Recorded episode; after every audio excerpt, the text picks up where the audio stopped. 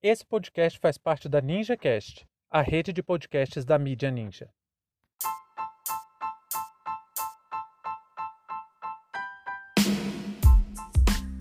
Força Nacional terá que enfrentar criminosos em defesa das terras Yanomami. Sejam bem-vindos e bem-vindas ao seu plantão informativo com análise e opiniões a partir de uma perspectiva histórica. Eu sou Arnaldo de Castro, em conjunto com Brenda Salzman, e hoje é dia 14 de junho de 2021.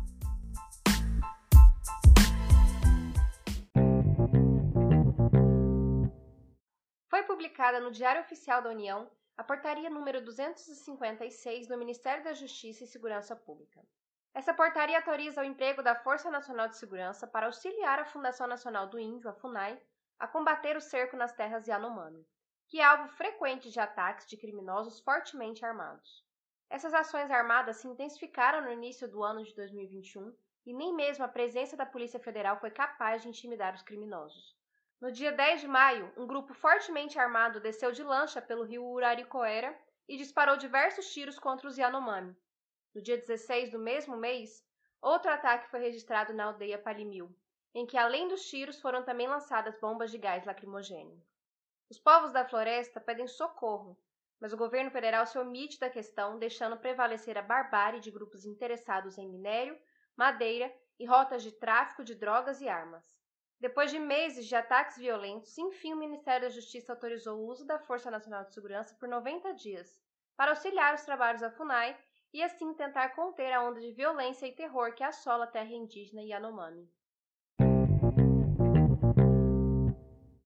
Hoje eu acordei e li o livro do Ailton Krenak chamado Caminhos para a Cultura do Bem Viver. É um livro bem curto que eu recebi o PDF por um dos ouvintes do Hope.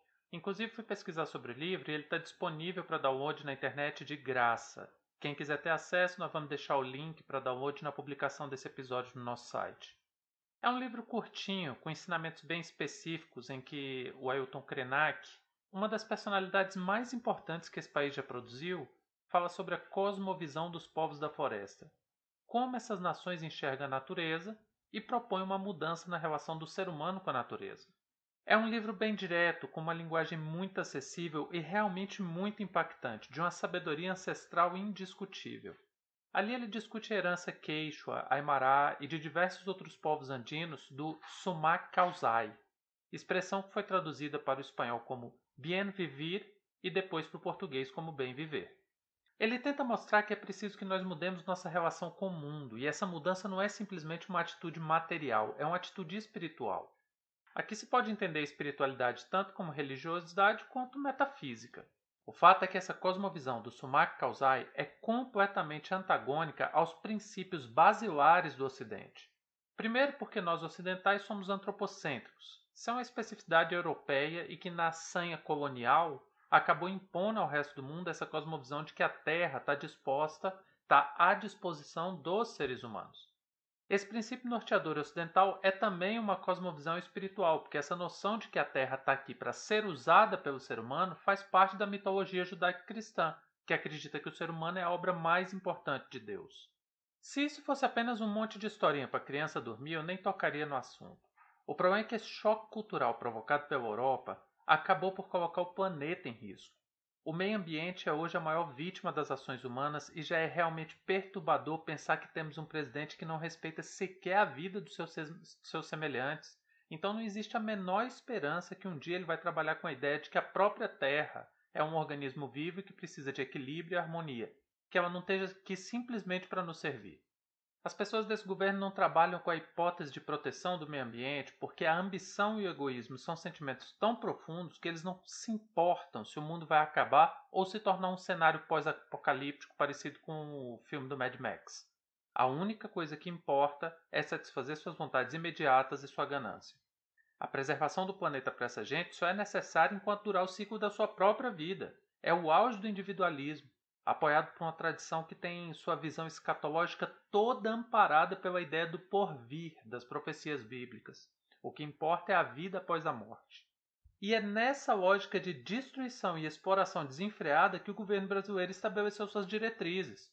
O grande entrave é que estão diante de milhares de pessoas que têm uma cosmovisão completamente diferente, que coloca a terra, as florestas, as águas, os rios e tudo que há no mundo como seres tão dignos de respeito e proteção quanto os seres humanos.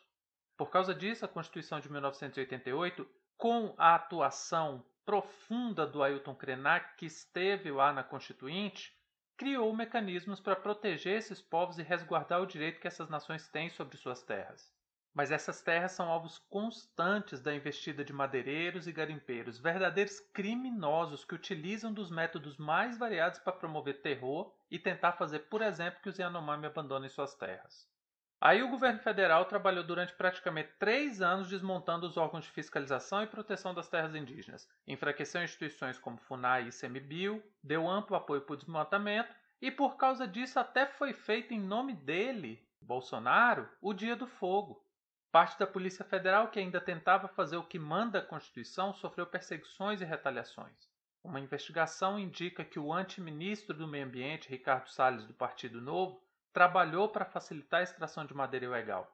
E olha só, depois de feita a maior apreensão de madeira ilegal da história brasileira na Operação Androantos, a justiça autorizou a devolução da madeira apreendida aos madeireiros. Ricardo Salles, claro, em visita à carga apreendida, garantiu aos madeireiros que se tivessem os documentos a carga seria devolvida. Só para constar, a carga foi apreendida depois que a PF constatou que as espécies descritas nas guias florestais não correspondiam às madeiras que estavam sendo transportadas por balsas. E aí, depois de anos trabalhando para sabotar toda a política de defesa do meio ambiente, agora, finalmente, o Ministério da Justiça, para ganhar manchetes de jornais, autoriza o envio da Força Nacional. O que chama mais atenção é que essa portaria saiu no mesmo dia em que a mídia teve acesso a documentos dizendo que Benjamin Netanyahu, o ex-primeiro-ministro de Israel, falava que Bolsonaro poderia ser julgado no Tribunal Penal Internacional por genocídio contra povos indígenas. Eu não sei até que ponto uma coisa está realmente ligada à outra, mas uma coisa é certa. Tudo que Bolsonaro faz é para se livrar de qualquer responsabilização dos seus atos. Ele não tem outra coisa em mente que não seja a reeleição. É sua primeira e última preocupação. E tudo que ele não precisa nesse instante é de páginas de jornais associando mortes de indígenas ao seu regime. Verdadeiras milícias estão agindo em nome de Bolsonaro e matando inocentes. Não adianta querer contar com o tribunal da história. Essa barbaridade tem que parar já, agora. Fim de papo.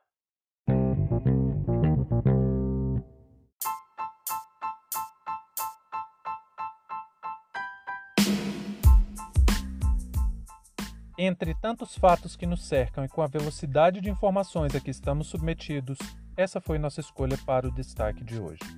Se você quiser participar do nosso financiamento coletivo, acesse catarse.me história.